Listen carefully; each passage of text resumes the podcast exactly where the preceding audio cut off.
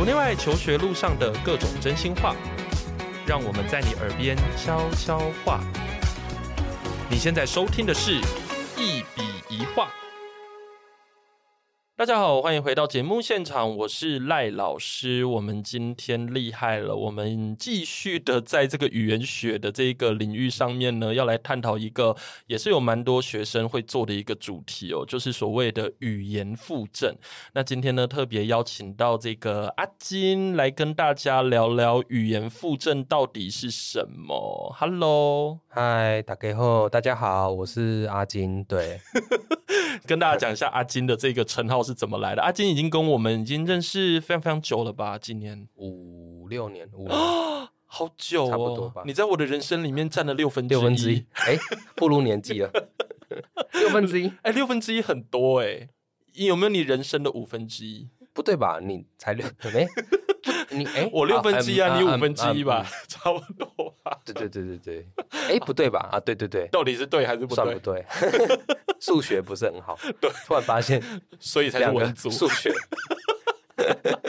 呛你一下，对，总而言之呢，我们今天要谈论的这个主题呢，真的，因为我们有非常非常多的同学们，其实都对这个语言学非常的有兴趣。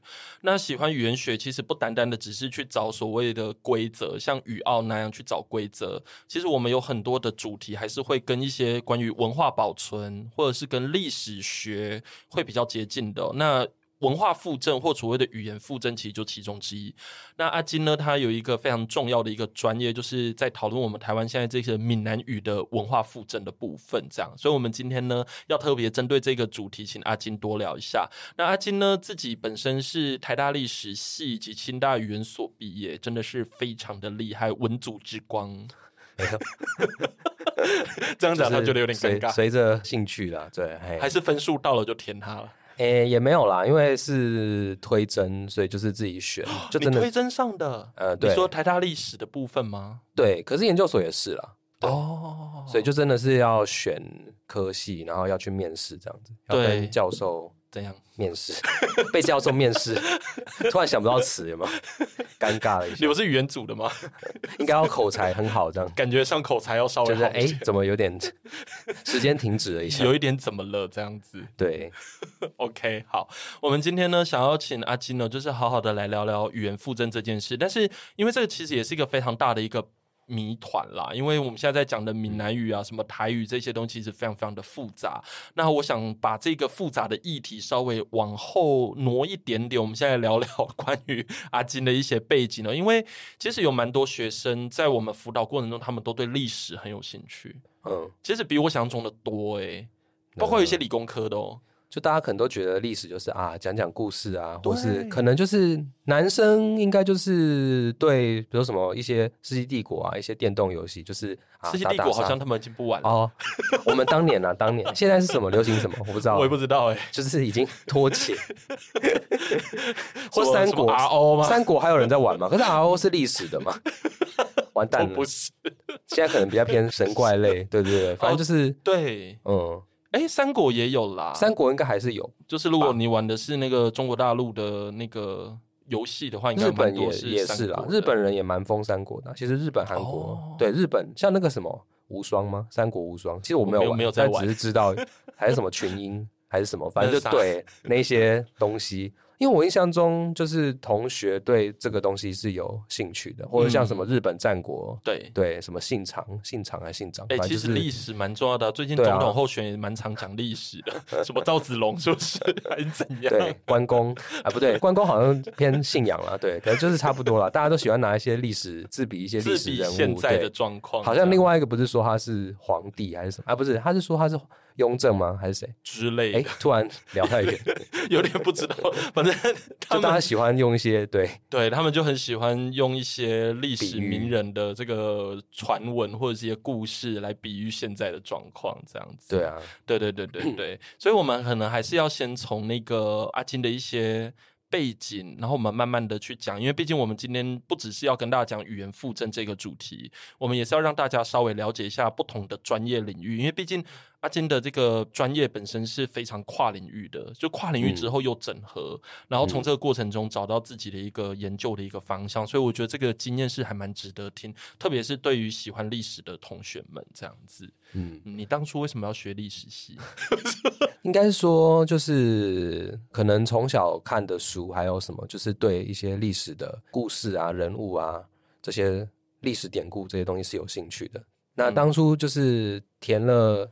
然后也蛮幸运的考上之后，因为其实历史系或历史研究所在网上的，它其实是跟就是我们原本印象中就可能都是在学人物啊、学故事啊，然后什么国跟什么国，然后打仗。就比如说大家背历史，应该这个也是蛮枯燥的一个部分，这样可能也是有趣的部分啊，人物典故。但是到了大学上，就是变成它会是以一个学者的态度来培养你这样。第一件事情就是。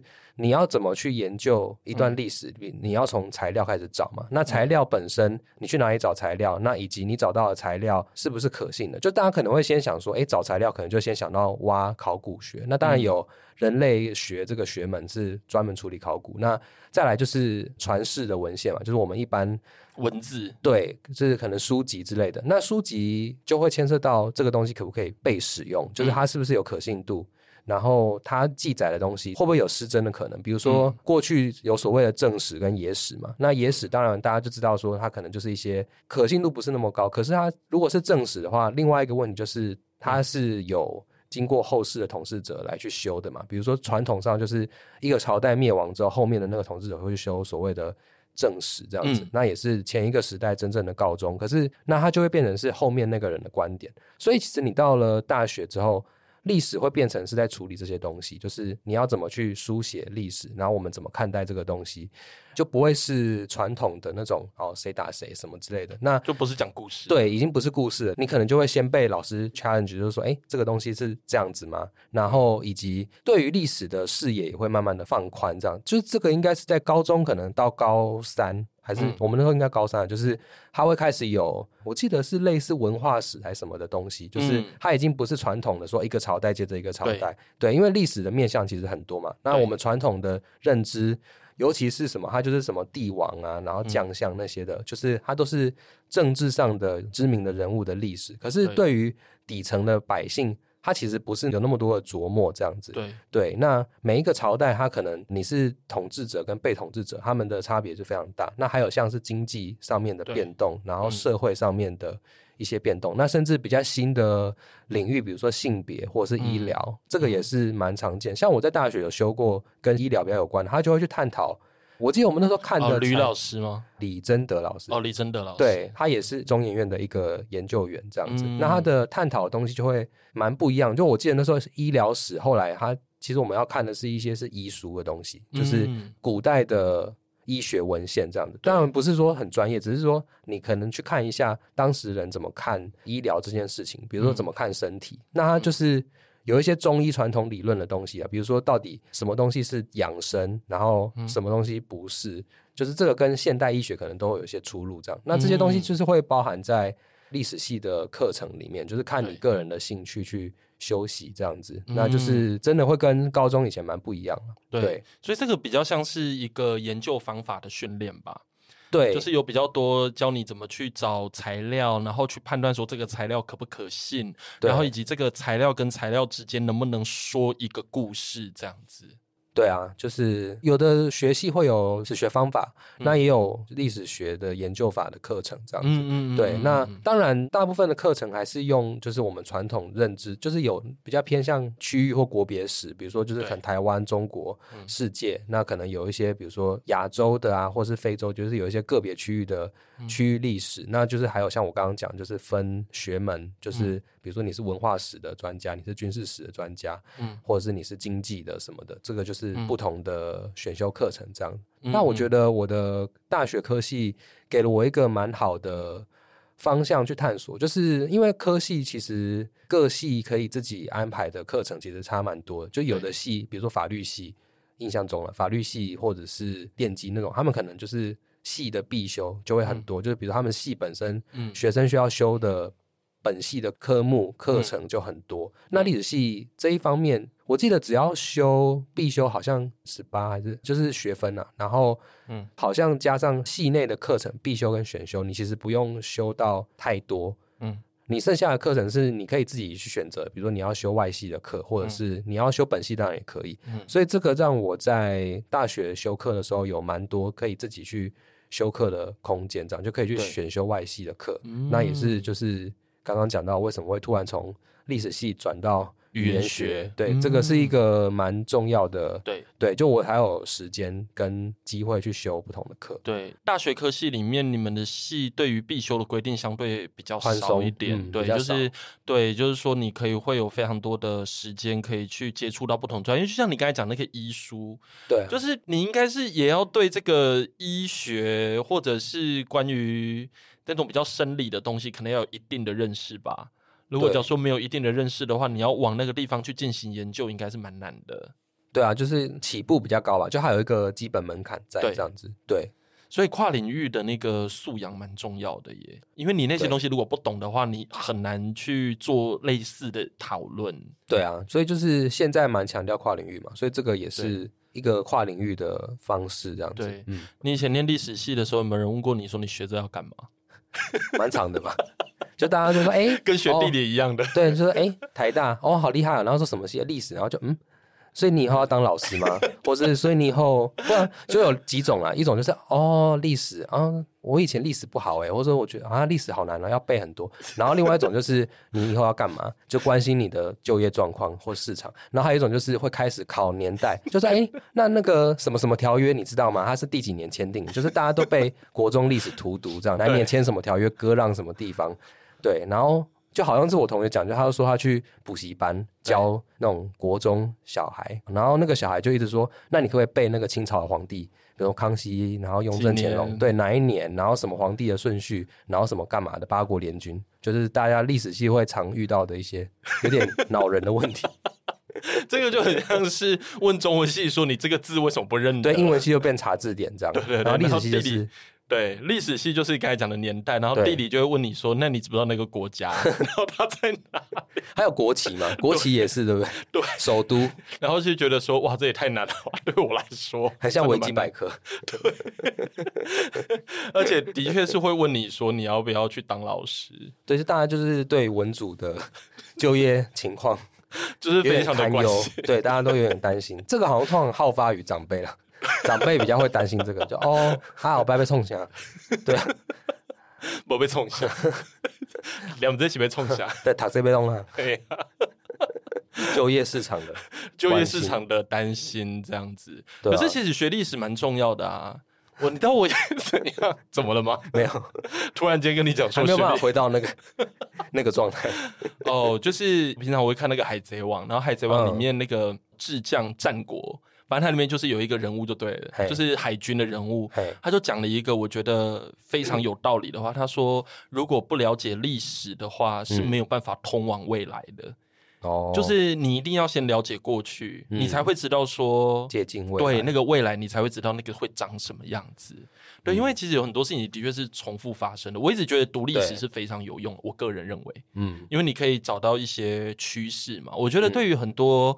做商管的人来说，应该是非常重要。比如说，你可能要做投资，嗯、或你要了解的是这个时代、这个市场它会怎么变化。我觉得它超重要的啊，嗯、只是它没有一个非常明确的告诉你说，OK，反正你这个工作你可以做什么。大家想到就是老师跟地理一样。对，就是前几年有一个，也不是前几年，就是一直以来大家对于这一个刚刚讲的那种文族无用论的一个反对这个言论的一个。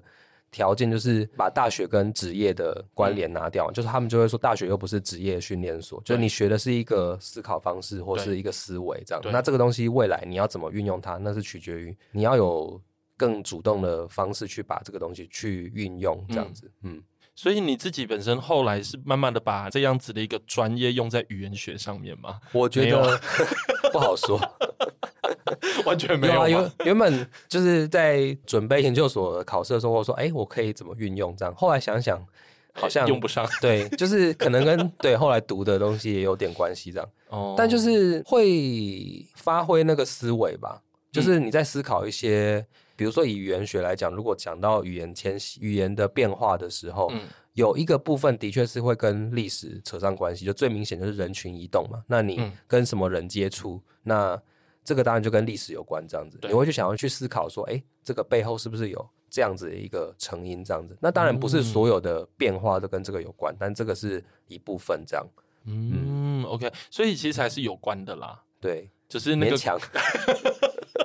非常的 additional，非常的附加，就大家不要太觉得说这两个 可以直接这样哎、欸、跨过来。对对，可是确实有很多的学科也的确是真的很难做这个跨领域的结合啦，嗯、有时候会比较难。对，我想到一个有关算有关嘛，就是中研院的历史，没有，我想中研院的那个历史是叫史语所嘛，它是中文是历史语言研究所，那当然它的语言。当时的那个语言是比较偏 philology，就是它的英文名字是另外一个英文字。那那个字中文现在翻译应该是语文学，就是语文的学文字吗？对，它的文比较偏向对文字，或者是因为我们知道早期就是汉字的演变很长嘛，最早是甲骨文嘛，然后还有一些什么。小篆啊，经文啊，然后西方的话，就是可能他们早期的文献是一些可能古希腊、罗马的文献这样。嗯、那当时的史语所那个语言，它是比较偏向在做那种文字、古文字学，嗯、希腊罗马的文字这样。所以就是在这个时候，的确历史跟语言的关系是比较接近的这样子。哦、嗯、，OK，对。可是这跟你无关。对，我是说历史跟语言的关系。很努力的要把他们做一个结合，这样不然我会显得很分离。没关系，有的时候跨领域也是有极限的。对，OK，好。所以你那个时候是在什么样子的课程，就慢慢觉得说，哎、欸，自己好像对于这种比较偏语言学专业的东西是有兴趣的。我当初一开始应该是先去上一些外语课，就是大学的那种什么，哎、欸，我是上法语啊，就是法语，我我就上法语。对啊，然后就上一上，然后就觉得说，哎，学外语这件事情本身就自己对这件事情是有兴趣的。然后后来是有问一些老师，哎，也有问到语言学的老师啦，然后他就说，哎，那你不然就先去上语言学的课看看，就先去上语言学概论，就是嗯，基本上是语言类科系的大一必修这样。哎，现在应该还是必修，就是中文系跟外文系都有。嗯，那我之后就去上语概，就是语言学概论之后，就开始慢慢的。知道这个学问在做什么，这样子，嗯、然后就慢慢觉得好像也蛮有兴趣的。嗯，对，嗯，OK，所以算是从修课中慢慢的去找到这个兴趣。对，因为这个学问其实高中也没有嘛，所以大家对这个东西是很陌生，而且它基本上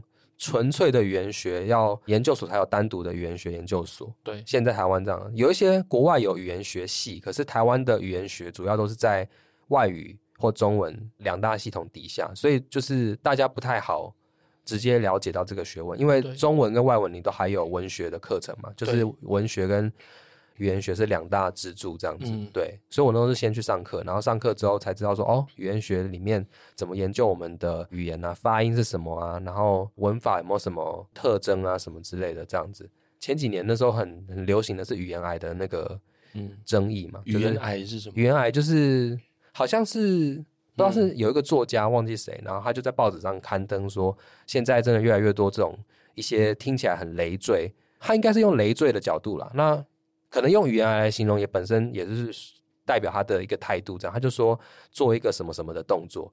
然后还有什么什么的部分，oh. 那最常听什么什么对对，还有进行什么什么动作，就是最常见的就是服务生嘛，哎，这边帮你做一个上菜的动作，然后还有很多做，比如说做准备、做整理，嗯、然后先帮你做介绍哦，然后就是很多这种。很累赘，那他们当时的角度就是第一个很累赘，然后听起来很不必要嘛。嗯、因为比如说准备、整理、上菜这些全部都是动词嘛。对，那你基本上已经是动词，你就说，哎，这边帮您整理一下，或者是啊帮您上菜，你就不用再做什么什么的动作这样子。对，那甚至还有人说，那如果我今天讲说的动作的话，是不是他今天要做一个拍照的动作，是他到底有没有要拍照？就是还是我只是要做一个拍照动作，让我们要拍这样子？对，就很多这种，或者是什么的部分的部分也是嘛，因为。它那个部分应该是相对于，就是我可能现在有 A B C D，、嗯、啊，我现在要先介绍前菜的部分，是什么什么，嗯、然后主菜的部分。那后来也是就有人说，嗯、你现在是要介绍前菜的部分，还是前菜的全部？就是很多相关的讨论这样子。嗯、对，那当时就有一些语言学家出来讲说，为什么会有这个？就是他们是变成是比较解释性的去、嗯、去讲这个东西，就说，哎，为什么这些人要这样讲话？因为他其实蛮局限的，就是你在家里。你不会跟就是家人或者朋友，就是一些比较亲近的人，你不会跟他说：“哎，我要帮你做整理。”当然说扣除那个敬语的部分啊，你平常也不会说做整理的动作这种话嘛。嗯、那这个当然就语言学的角度来讲，它是一个特定语境下产生的，就是我们在特殊的，比如说服务生，对，它是表达一个礼貌的用法，这样、嗯、这个就跟有一些像日语。很常见是他们有敬语的表现嘛，就是他们简单说就是他把句子拖得越长，嗯，就越恭敬这样子，嗯，对。然后这个是对，他其实是有背后的成因的。可是我们的社会大众其实不太知道这样子的东西在里面，嗯、对，对。大家可能就会优先像当时出面指证这个东西的其实是作家嘛，或者是所谓他们后来去访问的也都是偏向中文系，就是比较偏文学专业的人，那他们可能有一个。比较纯净化的一个态度去看这件事情，而不是透过，因为像语言学有一个所谓的规范，嗯、这个是比较偏向，就是刚刚讲的，他有一个思考，比如说他觉得你这样讲是错的，这样的语言使用是不好的，比如说他用癌嘛，嗯、就是癌症的癌去，哦，如果在那套系统可能要讲炎呢，正音是炎嘛，嗯、就是他有一个这样子的观念，可是如果是常见的语言学者，他其实是会用一种描述性。嗯，他会用描述的方式说，第一个有的人这样子讲，然后第二个他可能会去找出背后的成因，像刚刚他们提出的那套，就是说这是一个礼貌的语用的展现，那、嗯、或者说他讲长，其实他也在拖延时间嘛，对，就是有的时候他可能没有办法马上就是很精简的讲完这样子，有的时候那些话它其实是一个填充这样子，嗯，嗯。或者是一个节奏吧。哦，对啊，就是我觉得句子如果变长的话，其实那个节奏感会比较好。就我觉得讲起来可能也比较顺，不然你就觉得太短了。对，就是我常常会觉得说，如果你把那个句，像我在上课的时候也会，就是我都觉得句子讲长一点的时候，嗯、其实你可以创造那个节奏感，而且你可以把那个重点拆开。而不会说一下子就那个句子就结束了。对对对，就一个上课的感觉了。嗯嗯哼，对，就是它比较会有轻重的差别，这样子。对对对对，这个就很有趣。所以语言学家跟一般的文学或者是作家或一般人 看到其实是不一样的。对，他就是跟他背后应该有一个原因嘛。对，嗯。哦，OK。所以这件事情让你觉得语言学很有趣。对，应该差不多时间，就是这个东西出来，应该对呃，差不多我要准备去念研究所之前，不然你原本是要去念历史所吗？诶、欸，就也没有了，就是没有。应该说那时候也没有认真想过，因为那时候在大二、大三，其实也还不确定未来是怎么走向这样。嗯、那就是慢慢修课，然后对接触到这些资讯，就觉得哎、欸，好像蛮有趣的这样子。嗯，嗯，OK，好。但是因为你的研究专业后来你是往那个闽南语的方向走嘛，对，对不对？为什么你会投入精力在这一块研究上？我自己是觉得，在修课的过程，然后有开始接触一些跟台语或闽南语这个语言有关的东西，这样子。那当然，我因为我自己家里是有讲台语的嘛，但是我不是那种，就是现在有蛮多，不管是他本来就是家长是惯用这个语言，或者是他是有使命感要去做推行。那我自己本身不是这样子的家，你说我家就是可能比较典型，或者说比较一般的。都市家庭这样，对，那当时也是接触了一些课程之后就，就诶台语相关的资讯就进来，然后我就觉得说，诶这个其实蛮重要的，嗯，就是可能跟我自己的一些政治启蒙也有关系啊，就是开始慢慢比较关心公共事务。那公共事务这东西其实蛮见仁见智的嘛，就是有的时候你是不是要投入这东西，其实有点。犹疑这样子，那我觉得语言这一块的话，毕竟它是文化相关的，就是你会有一个文化使命感，而且我觉得这个东西其实跟政治的关联，嗯、就是说它有关，也可以有关，那说它无关，但好像就是我是觉得还是可以把它分开来看了，就是你身为一个台湾人，那这个是你族群或者是你的国族，不管怎么讲，它本来有的文化，但是它现在就是渐渐的在一些政策或是。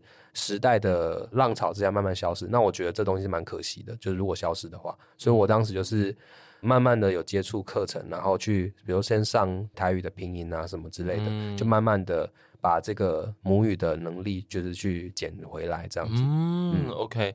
所以也就是说，你做这个研究，它有出自于个人情感的因素，然后同时间当然还有一个社会环境大背景的，就是一些原因。因为毕竟我们现在能够真的讲闽南语或台语的人越来越少，听应该比较多人会听啦。对，但是能够讲的应该很少。像我自己也是，我爸爸妈妈其实是那种在家里就真的是讲闽南语的。对，我听是听得懂，我也会讲。可是我讲的时候就已经没有办法像他们那么完整了。K K 这样子。嘿，然后就是美嫩邓，嗯，就是没有办法真的。你看，像我讲美嫩邓，其实也是有个腔在，就是有一个、嗯、还可以了，还可以，还还还可以吗？对啊，还好，还好了。但总而言之，就是我常常会觉得说，我跟我奶奶讲话的时候。我常常会觉得，应该说阿嬷，就是常常会觉得讲不顺，嗯，然后念一些字的时候，就我觉得咬音就是咬得很不完整，嗯，因为你听得懂嘛，而且你知道说他讲的那个音跟那个调跟你的是有落差，对，是不一样的，对对，这其实是使用语言的差异嘛，就是我们听一些长辈比较老的，嗯，当然他们他们就是反过来，因为台语是第一语言嘛，所以他们讲。嗯华语就是我们不管你要讲国语、中文、华语，就是反正就是我们现在讲的这个语言，它就是会有一个比较明显的腔调嘛。嗯、那这就是语言政策下一个语言转换的结果，这样就是在台湾的两三代人之间，你可以看到那个很明显的断层这样子。嗯，对。然后蛮多人是他可能听得懂，那不管是。家里有没有长辈会讲，或者是有的是家里可能他的上上代会讲，对，那有的是爸妈还讲，但是不跟小孩讲。这个我们有一个专有名词，现在叫瓦头啦，就是转头。嗯，那那个瓦头是转头的意思嘛？他就是说，其实就是在讲，就是比如说爸妈他们彼此间啊，可能讲台语，然后巴拉巴拉巴拉，然后讲，可是转头对小孩的时候，他就会切换成华语，就中文来讲这样子。那不知道是出于一个。小孩应该要讲国语这样子的态度，还是因为他们就是国语政策的受害者嘛？嗯、就是他们那一代在学校讲台语要罚钱，不能讲。嗯、有的严重的地方可能会挂那个就是狗牌嘛，嗯、就看地方这样子。所以他们可能觉得说啊，讲台语不好啦，讲唔好讲台语这样子，要讲、嗯、要讲爱讲国语较有前途。嗯，阿拜出社会，然后什么假头路较有路用啊？那对啊，嗯、就是类似这样的心态这样子。嗯嗯，像我爸妈也是哎、欸，他们就是对彼此，还有就是老一辈聊天，嗯、全部都讲闽南语。嗯，但是如果只要是到我的时候，对，他们就会。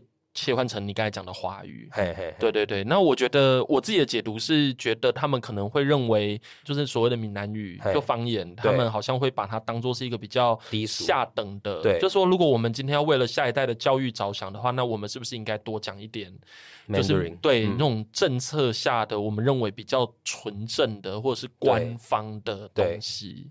对，这个有一个叫做社会阶层论了，就是你讲白一点，就是语言其实有分阶层的。嗯，那以台湾来讲的话，目前通行当然就最上层是华语嘛，哈，然后再来可能就是其他的语言。嗯、那对外语来讲，如果我们把外语也放进来，在台湾来讲，当然最上层一定是英语嘛，所以看到白人，大家就是都先 assume 他一定是讲英语的，嗯、然后就是看到白人跟他讲英语。那可是可能有一些，比如东南亚的移工的语言，嗯、他们。在这个阶层底下，他又是比较下面的。就是我说，以一般人来讲，嗯、他们就会觉得说，哦，嗯、在国际场合要讲英语，然后中文可能就是日常。那可能在早期，可能就是哦，可能去到菜市场还要跟你拔钢剪，嗯、或者是比如说我们现在选举要到了，然后政治人物就会开始在群众的时候讲台语，这样、嗯、就是会有一种分流或者是分层的状况出现。对，对啊，嗯，OK。如果你喜欢我们的节目，别忘了订阅，这样每一集最新的内容就会自动推送给你哦。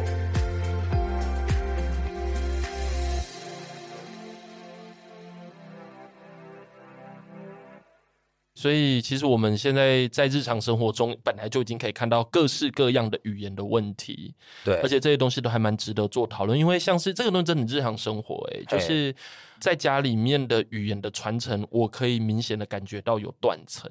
对对，是真的有断层。你们家这个状况会很严重吗？我觉得就是还好，因为我爸妈基本上他们沟通不是完全用，就是跟刚刚赖老师讲，我爸妈沟通比较一半一半了。嗯，就可能因为我妈就是在北部长大，我爸是南部人，嗯、可是。他们两个沟通之间大概就一半一半。就我妈会讲台语，可是她不会完全用。嗯、那我当初比较特殊，是因为我们跟阿妈一起住，嗯，就是我的外婆。然后阿妈当然就是变成爸妈跟阿妈讲话就是讲台语这样子。嗯、然后我阿妈跟我们讲话的时候，就是也是混着讲了。就是我们也是住北部嘛，所以就是台语的使用没有那么完全。嗯、可是我觉得当时就有感觉到跟其他同学，如果他们家里是只有就是没有三代同堂这种家庭。就是那个使用程度也是有落差的，这样子，嗯、就还是会稍微高一点，可是没有那么高。那也是跟刚刚赖老师讲，就是我们自己听当然都没有问题，嗯、可是讲就是会真的会发现说，就是没练凳，或者说就是讲那个嘎吉的音，就是没有那么正。对对，比较最明显就是那个歌的那个音嘛，就很多人是所谓印章跟小孩分不清楚，这个你知道吗？印章印章怎么凶吗？不是，我说那个印。就是音呐，嘿音呐哈，然后小孩，小孩音呐，对，这个这个音，其实很多人不会讲，或是他会讲说，我会讲台语，就是台语呀，他是台语，或者是你老公台语，就是那个前面有一个浊音在嘛，那个歌的音，很多人其实讲不出来，或者是我们常常讲，比如说那个心，就是闭口，对，我们现在呃录音可能看不到，可是你嘴巴要闭起来，裂心，嘿裂心，而不是心。不是新呃新旧的新是新嘛哈？对对，两个是有差的。对这种咬字的问题，其实真的断层蛮大的。所以这个也回到就是前几年蛮常吵的那个母语的问题，母语教育的问题。就很多人说啊，台语直接处为后啊，可是其实就我们的经验来看，其实这个是。有限的，就是家长第一个他工作，嗯、然后回家他也没有那个心思。哎、欸，我们来讲，我们认真的来学，可能有心呐、啊，但是他有没有那个能力，以及他有没有那个精力？哦，比如说他要陪你讲，嗯、然后如果你真的不会讲，他还要想办法让你对对，那个其实蛮困难。而且我们语言学习有所谓的黄金发展期嘛，就是你过那个期间之后，小孩要学会其实蛮困难，而且他其实也很痛苦，因为他就会觉得说。没有人就出了这个家门之后，没有人这样跟他使用这个语言。那他第一个，他很如果他是本来会的，那他出门之后没有人学，他也痛苦。嗯、那如果本来他不会，那他更痛苦，因为他就会觉得说，为什么人家都不用学，我要学这个？对对啊，嗯，所以这个真的是蛮大一个对断层。嗯，我觉得刚才在你刚才讲的那一些语言学的一些相关知识的时候，我觉得可以很明显的感觉到，像语言的传承本身，它也会随着。社会中的家庭形式而发生改变，嗯、像你刚才讲的三代同堂，因为像我小时候也是三代同堂，对，所以你就会比较能够去跟爷爷奶奶讲话，我就会学到一些真的平常比较就一般人可能比较不会学到的。讲。对、嗯、我印象中最深刻就是以前我们在喝酒的时候讲过那个我，哦，个卦呀，对，然后我讲卦嘛，嘿。然后你就说就是其实蛮多北部人他讲的就是哇，不会讲挂，对就是那个。歌的那个音就会消失了，对对对。像你刚才讲那些例子也都是哎、欸，对我刚刚是刻意找一些有 G 的那个歌的那个音啊音啊搞啊搞也很常讲啊，就是你紧搞不是说你紧搞搞是那个猴子嘛 哈啊还还有一些人会就是直接就念不出来就变熬，就喉咙的那个熬就是又不一样那熬嘛哈，这三个是不同的音这样子，对。但是因为这个就是语言的差异嘛，就跟老一辈他可能没有办法讲 f 音。他讲发声就会变花生，对，就是这个也是一样，就是华语有的音台语没有，那台语有音华语也不一定有这样子，那就是在不同语言的使用者上面就会有这样子的落差。嗯、对，嗯。可是像我们刚才有讲到说学母语这件事情，就针对我们刚才这样讲哈，因为有时候在家里面，现在在传承上面的确会蛮困难的，嗯、就是有他的在学校上课的必要性。那这里就有一个问题，因为语言是会变化的嘛。对，就说那我们难道不能够接受说，OK，反正对，就是新的语言，或者是说就让它变化没有关系，而认为说我们还是要尽量的去学那些感觉好像比较完整的一个系统？为什么？我觉得，嗯，变化这件事情，我觉得不是不容许它变化，而是就其实这个也蛮看人的。嗯，对，就像如果以变化来讲。其实台语这一两代变得非常厉害，比如说现在那个，比如说讲简单就是，比如说我帮你做什么什么事情。这个如果传统我们来讲，哇哩咖喱就是那个咖喱，对，那个咖的用法很多啊，但这里就是有点帮的，或者哇替你冲上面，嗯嗯好，那现在最新的就是哇帮你上面上面，而且这个嘿帮有人这样讲，咖喱帮忙，对，咖喱帮忙吗？就是没忙，他就是就是转成就是哇帮你提，比如说类似这样，我帮你拿。就是他已经用那个邦，他就是也是华语的影响嘛。对，那我自己来讲的话，我会觉得有些变化就真的没有办法去除。比如说，还有另外一个假雕，那个雕，假雕是什么？比如说，我现在把东西丢掉，哦，现在大家通常都讲单雕嘛，哈，嗯，他如果传统应该是要用什么 hisak、head hisak 或者什么，就是对，有一些比较难的字啊，或者是比如说 jaki 啊，被他吃掉还会 jaki 啊，那个去的用法这样子，我自己是觉得。有些变化可能就是我们也没有办法阻挡这件事情发生，所以我会持一个比较，嗯、这有时候也蛮个人情感面。就我自己可能已经接受这个变化，我就会觉得没关系。可是有一些东西可能就是会比较抗拒这样子。嗯、那我觉得系统性的学习，主要就是第一个就是当然有他，因为家庭教育还有就是这个语言传承的不足嘛。然后再来就是，其实你学任何一个语言一样，就是你要有一个蛮系统性的。知识这样，虽然你可以说哦，我可以看很多台，现在有很多资源呐，电视上像有公司台语台，还有很多可以听的东西。可是，如果你是要主动去学习，嗯。的话，那就是你可能要有一些基本的知识嘛，比如说你要有拼音或者是发音的知识，对，你要大概知道说，我如果要查这个字，我要去哪里查，然后我要怎么问人，我要怎么对。对，比如说这个东西是比较偏向，就是你真的要好好学这个语言，而不是说哦，我听得懂就好了。嗯，对，我觉得这还是有差别。就是如果你只是要听，那当然很多东西就跟你很多人他会听英语歌，然后他会看美剧什么的追剧，然后或者是有人迷韩团或什么，他可以学到一点点的韩语的知识。可是对，你要他真的变成一个哦，我跟我真的是一个还不错韩语使用者，当然我想还是要下一点苦功啊，比如说要上课或什么的这样子。嗯，所以我觉得这个是教育它的必要性的一个。关键这样子。哦，OK，因为刚才这样子听你讲完，我就大概可以理解。因为如果假如说你没有办法很有系统的去学那个语言，其实有时候你也没办法了解跟你生活在同一块土地上面的人们的那个生活方式，因为它是一个系统嘛，嗯，所以它绝对会跟你的一些背后的一些文化的东西整个连在一起，嗯，那虽然有些东西真的听起来蛮细微的，也大概就是比如说像。我小时候的确是生活在那样的环境里面，对，我会比较有感觉。像你刚才讲到我我帮力上面，这个真的对我来讲是一个蛮大的冲击，因为我们以前是不会这样讲的，哦、对吧？我给你倒沙缸，对吧？我们大概都会这样说，嘿嘿，但是我们不会去讲说什么用华语的方式，去说我帮力什么什么这样子。对，这个就是对啊，这个就是它的变化，嗯、对。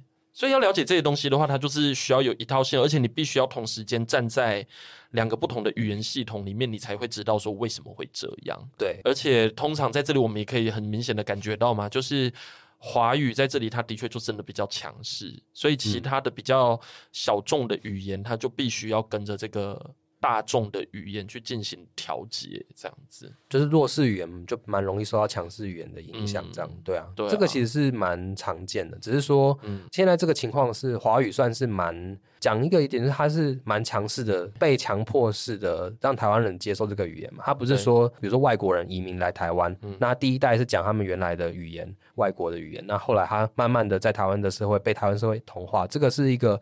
比较符合常理或者是一般正常状况的同化的状况嘛？可是台湾的这个语言政策，它过去是有一个很强硬的推行的手段，包括对比较强制性贬低小众语，对，然后其他人讲的都是方言，只要你要讲标准的语音、标准的国语，对，嗯，这个是有被它背后的一个，可能也是转型正义的一环了。对，对，现在还有很多支语。对，支语的问题也是啦，就是支、欸、语真的很严重。我现在听到很多学生，我们前几天在 meeting 的时候，我真的完全感觉到，嗯、他不是讲视频，那个视频我已经觉得那已经是习惯了这样子，也没有到喜欢，因为大家其实会有点意识，你知道吗？可是，在讲很快的时候，你还是可以听到，比如说品质，我们讲品质，他讲质量吗？他直接讲质量，而且很多学生讲质量，说啊这个东西的质量就这样，然后想说。质量。真的，我之前也是有听到，就是大概大学生吧，他就自我介绍的时候不知道讲什么词，我现在想不起来是哦微笑那个他讲微，好像微笑企业。啊，对，好像是讲企业，他就说哦大家好，然后我什么什么我是念国际企业的，然后我想说我有点震惊，因为我想说如果你平常讲话这样就算了，可是那是一个就是大家在自我介绍的场合，然后我想说这种场合大家基本上会跟随自然一点，也不是就是可能你会注意你的咬字这样，所以表示他可能。就自己是觉得这个是可以在这种场合讲的语言，也不是这个意思啊，就是他觉得这是比较正式的啦，对，嗯、所以我就有点吓到。后来就发现他真的就是讲话真的蛮像对岸的嗯人这样，就他常常讲话讲一讲，然后就有老师就问他说：“哎、欸，你是？”有在对岸住过吗？还是什么？对，是因为其实的确有这样的台湾人啊，就是那个台商的二代，他们其实，在讲话的时候，其实受到这个影响就会比较多。可是可以理解啦，因为他就是，那就是他的生活环境。对，就是他就是接触比较频繁这样子。对但是因为现在那个大众媒体的消费，它就会有很多这一类的东西出现。对，这样子就是支语的渗透，就是也是有两派啦，也是。就是也是有像刚刚赖老师讲，就是你到底要把它当成自然的现象呢，还是你要当成就是应该要去对要去对抗这个潮流这样？这也是有两个。不过你刚才讲到那个像文化附赠的那个问题啊，就是说，如果假如说他今天这个过程它涉及到的是一个不公不义的状况的话。嗯、那我觉得那个会比较明显一点，比如说像是我们的国语政策，国语政策，对，那强推华语这一件事情，嗯、我们在讲的华语就是以前讲的那个国语，就是强推的过程中，所以才会导致华语它在我们台湾占据非常明显的地位嘛。因为其实如果大家有去看那个台湾，我记得是语言的地图嘛，反正、嗯、台湾语言地图集，对，就是其实有一些地方，他们其实在华语的学习上面，其实相对没有那么的强，因为。可能我们在日常生活中就已经讲很多像闽南语这一这一类东西，嗯、他们在学习上可能那个比例就不会真的那么的高，可是他们还是必须要去学习，嗯、而且还反而还让我们的上一代认为闽南语就是一个方言，就是一种不雅的语言。嗯，然后你要讲。华语就讲国语，那才会是所谓比较高级的行为。嗯，对，就会产生你刚才讲的“挖桃”的那个现象。对啊，挖桃。对对对，所以我觉得，如果假如说我们今天真的要在这里去谈论说这个东西到底自然不自然，我觉得 maybe 有一个比较简单的一个区别方式，可能就是说。当那个语言它要变成一个主流的时候，嗯，它是不是有历经一个就是不公不义的一个过程？Maybe 这可能是一个标准吧。我在思考这件事情上面，我比较是这样子去想。这个有一个语言学者何万顺老师，啊、他政大语言所之前的老师，然后他之前就讲说，他就用一个比喻啊，当然这有点就是。性别上面，他就说另外一个话题是我们讲台湾华语，嗯，就是这是近年语言学界的一个新的名词，这样就讲就简单讲，就是台湾人用的国语这样子。嗯、那为什么叫华语呢？这个有别的问题，那就是他这边用台湾华语是为了要跟另外一方面是为了要跟我们已经讲台湾国语去做区别。台湾国语通常是指。老一辈讲，然后比较有就所谓的台语或闽南语口音，或者是本身口音的，比如说我会讲哦啊，然后花生讲花生那种。嗯、他就说，他觉得台湾华语基本上就是一个女生被强暴之后生的小孩，就是台湾华语嘛。对，他觉得是一个，哇因为就是他的他的隐喻大概有几个啦，就是强暴，就是我们刚刚讲那个不公不义嘛，对就是这个东西的产生是不自然，然后甚至是有点道德上是值得批判的。对可是他今天生出这个小孩之后。它就是一个新的产物嘛，对，就跟华语它其实很多变体嘛，所谓变体就是不同的种类哈。那比如说在，比如新加坡他们讲的那个呃，没有说就是华语的话，他们有一个腔嘛，比如说马来西亚，就是他们的比较明显的这个嘛。然后说中摸你要这样这样的，然后就是对中摸嘛，就是他们有一些他们特色的词，然后或者是他们比较常用一些呃英语啊、马来语的介词这样子，就是有很多不同的变体。那台湾这个台湾话语这个变体。就他认为，就是像我们刚刚讨论到，就是他有一个嗯不太正义、就不太光彩的过去，这样，但他是一个新的嗯，算生命也好，或是一个产物，对，那就是有蛮有道理的，对啊。然后他就说这个东西，那你你要不要保持它的主体性？这也是一个蛮多人在讨论。就有人说啊，你关心那个华语被支语渗透啊？反正到头来两个都外来的，就是回到那个主题。嗯、那你为什么不先关心就是本土语言的附赠这样子？嗯、对，嗯、这个就是蛮多人在讨论的啦。对，但是因为台湾本来就是一个多语环境啦，所以我觉得本来就有很多这一种主体的问题，就是说到底什么东西该保留，啊、什么东西不该保留？对，哎，这个专题就做不完。对啊，因为像 刚刚就是提到那个台湾语言地图集的那个作者，嗯、就是洪维仁老师，他其实也是一个很知名的台湾闽南语的。专家嘛，那他画那个地图，他根据的其实是，诶、欸，我不太确定，可是他调查的应该都是老年人，因为他比较明显是，比如说那种腔调，比如说台语的那个腔调很多种嘛，他根据的是老人的腔调去画的，就是传统的聚落。那因为这数十年来，不管台语已经被华语吃掉，这个是一一回事，这台语的腔调本身也发生很大的变化。然后他就讲了，他那时候看他就讲了一句话，就是当大家在吵说华语。是外来语言的时候，他就说你去看这个图，然后有些地方根本就是。华语已经第一个华语人口已经占那么高了，然后有些地方甚至，比如原住民区域，它如果有族群混杂的现象，它可能就是公通行语已经变成华语了。那你要怎么说它是一个外来语言？嗯，这个也是我们要去思考的。一个已经百分之不知道多少的语言，多少的人口以这个语言作为母语，就是它的第一语言，它最常使用，它最有能力使用的语言的话，我们要把它当成外来语言吗？那台湾的政策要怎么去拟定？对对，这是一个。问题这样子，对，所以当初在那个定那个什么国家语言法的时候，对，对我觉得，对我常常就在想说，嗯，那到底什么东西才叫做国家语言？对，嗯，才是我们这一个所谓的国家的范畴里面要去。保护或者是去推广的语言，对，那个主体到底是什么？这样子。对，就跟母语教育要不要纳入新住民的，嗯，所以在国家语言，我记得以它的立法宗旨来讲，应该就是我们认知的那几个，嗯、就是捷运会报道的国语、台语、客语嘛，哈、嗯，然后还有原住民语，然后马祖有那个马祖是讲福州话嘛，嗯、就是。在规范里面叫闽东啦，就是福建的那个闽东这样子，大概是这一些部分啦。那可是像母语教育，如果你讲母语教育，就会有人讨论说要不要把新著名的语言嗯。纳进来，比如说越南、越南，然后对。东南亚的语言这样，还有像手语啦，台湾手语，我们忘记了，对。这个要对 注意一下，讲不完。的，对对啊对啊，而且手语这个就是蛮容易被忽略的，因为像之前。呃，得奖，其实今年有一个得奖男主角嘛，嗯、吴慷仁，他演的那个角色就是，哦、他就说他就是用他有手语的表现嘛，然后就有人讨论到说，哎、欸，他在里面都没有，不知道说没有台词还是没有对白，然后就是其实这也蛮，就是你要思考一下说，哎、欸，那手语算不算一种对白？他是用笔，嗯、他也是有要做一些。就是手语的表现。那手语在我们的相关法令里面，应该是把它看成语言的一种，只是它不是我们讲的，就是口语的语言，声音，它是肢体语言嘛？对，当然它也是语言的一种，这样子。嗯、对，所以这个就是目前语言的范畴比我们想象中的广很多。对啊，可是我们今天在这样讲那个点的时候，讲比较多的是主体的部分，但那这个就必须回到历史脉络里面去看啦。